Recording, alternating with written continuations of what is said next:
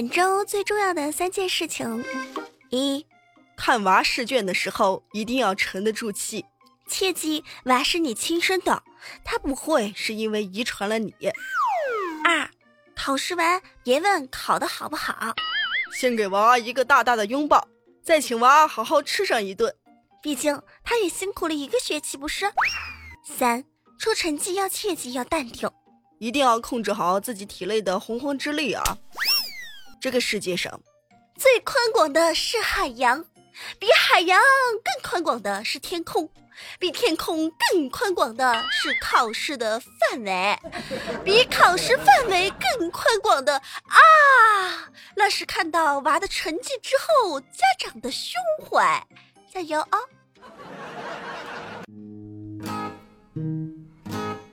最近呢？杭州就出了这样一件事情，由于西湖区啊期末考试题目太难了，部分学生考完语文之后就眼泪汪汪的。妈，这个学期这题目吧，这不是我没好好学习，这题目也忒难了。这题目问啊，请问三潭印月是个什么传说？三潭印月也有传说吗？啊，请问，像我这样的老杭州都不知道的传说啊，这还有谁会知道的啦？我上网查了一查，三潭印月的传说好像是鲁班大战乌鱼精的故事。像我这样的老杭州都不懂，你看这出题老师把孩子给玩的，三潭医院还有个传说啦，能不编吗？不编会死啊！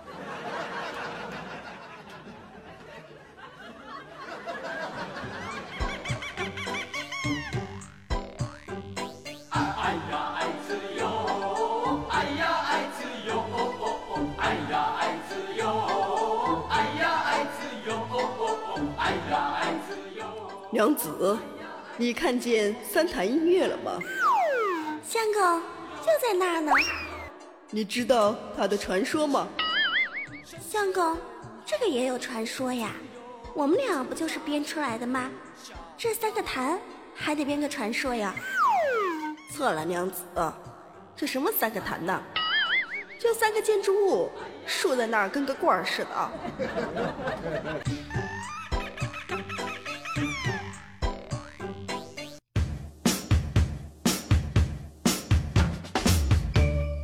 这里是由喜马拉雅出品的《非听不可》，我是你的老朋友无敌大可可。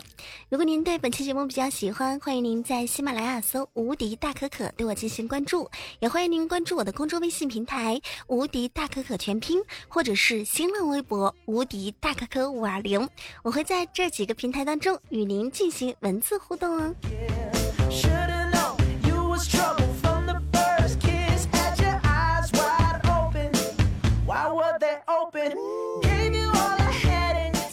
话说有两个四川人，过年了想去北京看一看、玩一玩，就坐上了四川去北京的飞机。在飞机上啊，两个人一开始都没有说话，其中有一个呢就憋不住了，对另一个说道：“哎，你为啥子不开枪嗦？你都不开枪，我开啥子枪嘛？”后面呢，这两个人就被抓走了。四川的朋友都知道啊，你为什么不开枪？意思就是说你为什么不说话？教大家一句四川话：你为什么不说话？等于你为啥子不开枪子？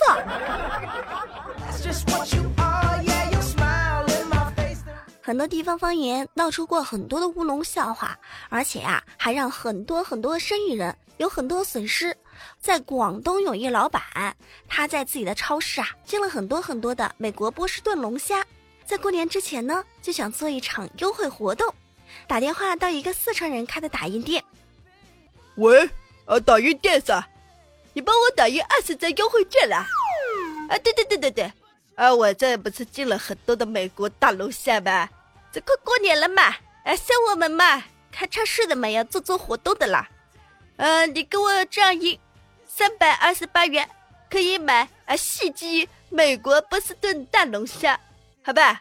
啊，谢谢。二十张。啊啊，对，袭击美国波士顿大龙虾。啥子，老板？老板，你说啥子？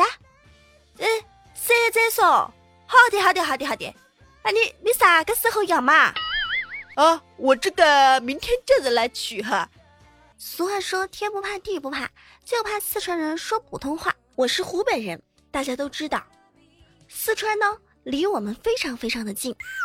他们的四和十是这么说的：四、三、十、三。你能听懂吗？到底什么是四，什么是十？一位叫做想吃不胖的听众发来消息说：“我是一个山东人，我在四川玩耍时候，第一次去超市买东西，对方告诉我三元，我丢下四元钱就要走，被收银阿姨一把给我抓住，还以为我要逃单呢，好尴尬呀！”一位叫做路上风景的朋友发来消息说。我是一个河北人，到现在我都分不清楚这个重庆人说的四和十，因此啊，只要牵扯到这个，我现在呀都是靠打手势跟人家交流的。四就是四根手指，十就是一根棍儿加上一个拳头。前段时间啊，有个段子是这么说的：有个人呢，对自己福建的朋友介绍了一部电影，叫做《釜山行》，后来。这个福建人搜了半天，他去看了《虎山行》。关于方言的段子笑话有很多很多，你在生活当中有遇到吗？妈妈，我谈恋爱了。谈恋爱了？哪的人呢？河南的。什么？河南的？不行，坚决不行！你这个小兔崽子，喝什么不好？你河南的。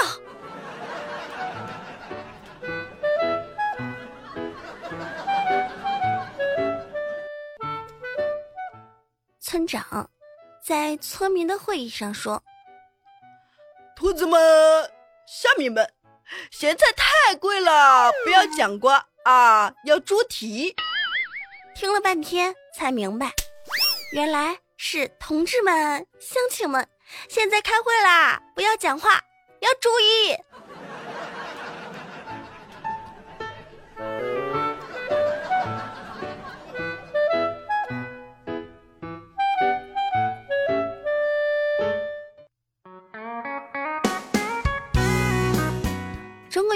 就是最难学的啦，仅仅说一个词儿“死了”，就有很多说法。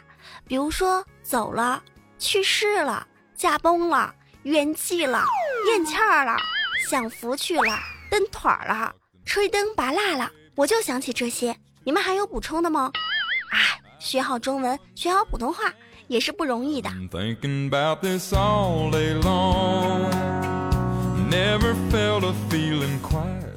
听友幺四幺说：“我是一个孝顺的孩子。”我听这个养生专家说啊，老年人不能吃的太油腻了，所以啊，我就把我爸妈的退休金全部转到了我的卡里边让我们家那二老呢整天吃青菜，健康。后来呢，我又听这个专家说啊，老年人呢应该多多的运动，所以呢，我就把我老爸刚买的小汽车给开走了。把我的破自行车啊交给了他，希望他老人家能够体会我的孝心呢。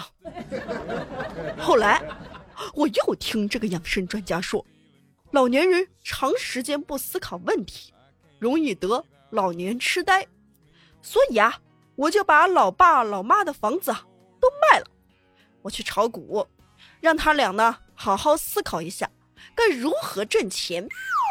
现在他俩啊。每天都摆地摊儿，摆的挺好，每天都在思考问题。今天，我爸终于感受到了我的孝心，他问我：“小兔崽子，是哪个养生专家告诉你这些的？老子被弄死啊不可！”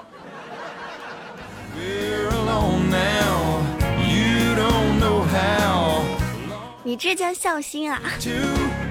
你干脆把他俩杀了得了，干什么嘛？干什么嘛？养到这样的孩子啊，也是醉了。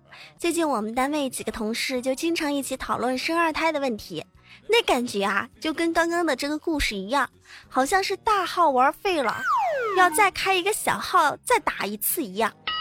你像我这种大号都还没开始刷完新手任务的呢。跟他们聊，完全聊不到一起去嘛。不过我知道，有很多听众朋友到现在都还是一个单身。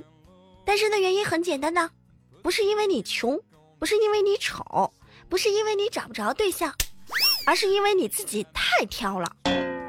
上帝呀，求求你，派一个真心的爱我的男人来守护我呀！姑娘，我是上帝，我早就派过了。不过你是这样对他说的，我只想跟你做朋友。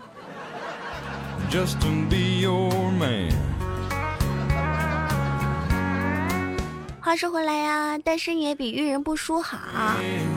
骗钱、骗财、骗感情，那才叫有人心痛呢。近日呢，在上海市的一个派出所呢，就接到了一起网上交友被骗的案子。被害人呢叫文文，文文说。我和自己的男朋友交往了一年多了，被他骗了一百多万，而且啊，我还欠下了高利贷。警察叔叔，怎么办嘛？妹子，不要哭，有我们警察叔叔在，我们一定帮你找到他。然而，当警察叔叔查询这位妹子男朋友的信息的时候，输入户籍系统查询，却发现这个男朋友竟然是个女的。文文说：“我从来都没怀疑过我男朋友的性别，而且平时我们亲密接触的时间都不是很多，一般只有冬天在搂搂抱抱。我男朋友说了，结婚之后才会碰我，因为他爱我。”哎。这让我感觉，原来古装剧都不是骗人的，里边经常有一些女扮男装，不是古代的人眼瞎，而是生活中确有其人啊！交往了一年都不知道对方是男是女，妹子，我真怀疑你脑子里边装的满满都是豆腐，你赶紧荡一荡，荡一荡啊！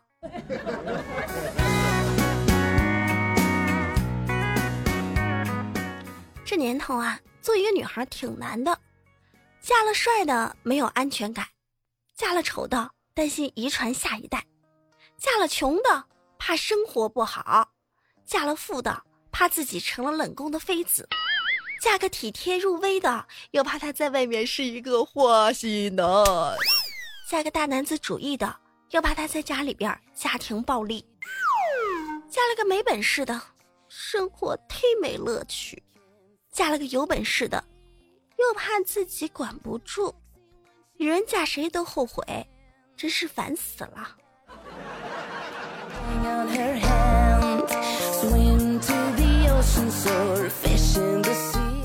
今天我跟我的管理男神说：“男神，我给你介绍一个对象，有没有什么要求啊？”可可啊，我格外也没什么要求，就是要貌美、胸大、腿细啊。如果三点达不到的话，达到两点也行。还有啊，就是心地善良，五好家庭，三好学生即可。我靠，要求这么高，能不能稍稍降一下？哦，可可啊，开什么玩笑？反正你看我这逼啊，也找不着，是不是？我不如把标准提高一点儿，这样看起来我以后死的还可以有点尊严。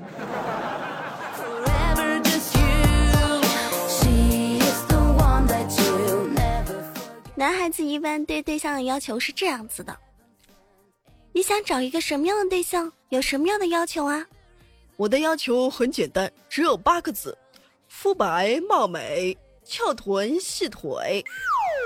过了一段时间，你对找对象有什么要求啊？哦，呃，我要求不高，勤俭持家、贤良淑德就可以了。又过了一段时间。你对找对象有什么要求啊？我就两个要求，女的活的，活的女的。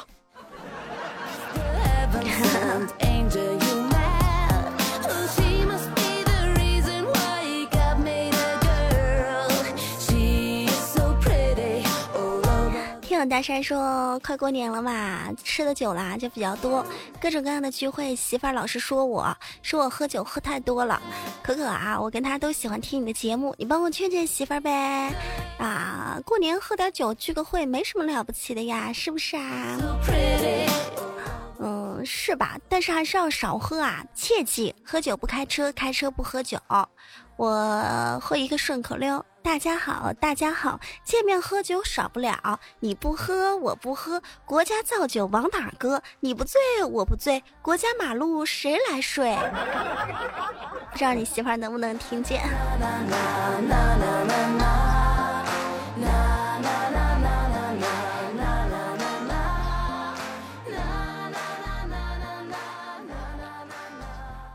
红宇发来消息说道。现在商品房楼上楼下都是一个户型的，连卫生间的马桶的位置基本上都是一样的。每一次呢，我在卫生间蹲马桶的时候，听到楼上冲水的声音，我就知道刚才又有人在我头上拉了一坨屎。能不能想点别的？你上厕所的时候，来看到微风说，朋友的左脚感染了脚气，为了不让右脚被传染。他袜子啊都是做了记号的，防止自己穿错，甚至洗脚呢都要分开洗。朋友都坚持了两个月啦，脚气眼看就要好啦。结果公司呢安排他出差，在宾馆里边啊，他遇到了不分左右的一次性拖鞋，结果两只脚都感染上了脚气。现在他再也不用担心袜子会穿错了，这也挺好的嘛。哎，你们说这个脚气为什么会传染给脚，却不传染给手呢？奇怪，奇怪，奇怪，真奇怪。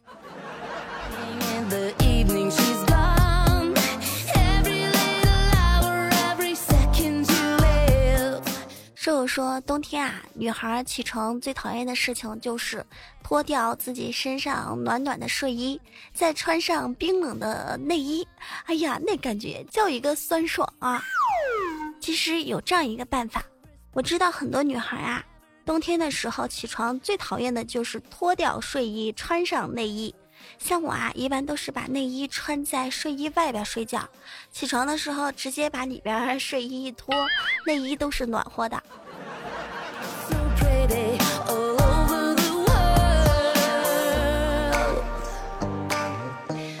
节目的最后留一个互动话题：虎年的春晚请了小虎队，猴年的春晚没有请六小龄童，这个春晚团队啊被骂成了狗。二零一七年是鸡年。马上也要过年了，你们说，春晚要请哪一位明星来合适呢？欢迎在评论下方给我进行留言，也感谢前几期给我打赏的朋友们。前段时间啊，也就是一月初十四号以前，我去拍了一个微电影，特无聊。等微电影出来之后，分享给大家看呢。下期节目不见不散。拜拜。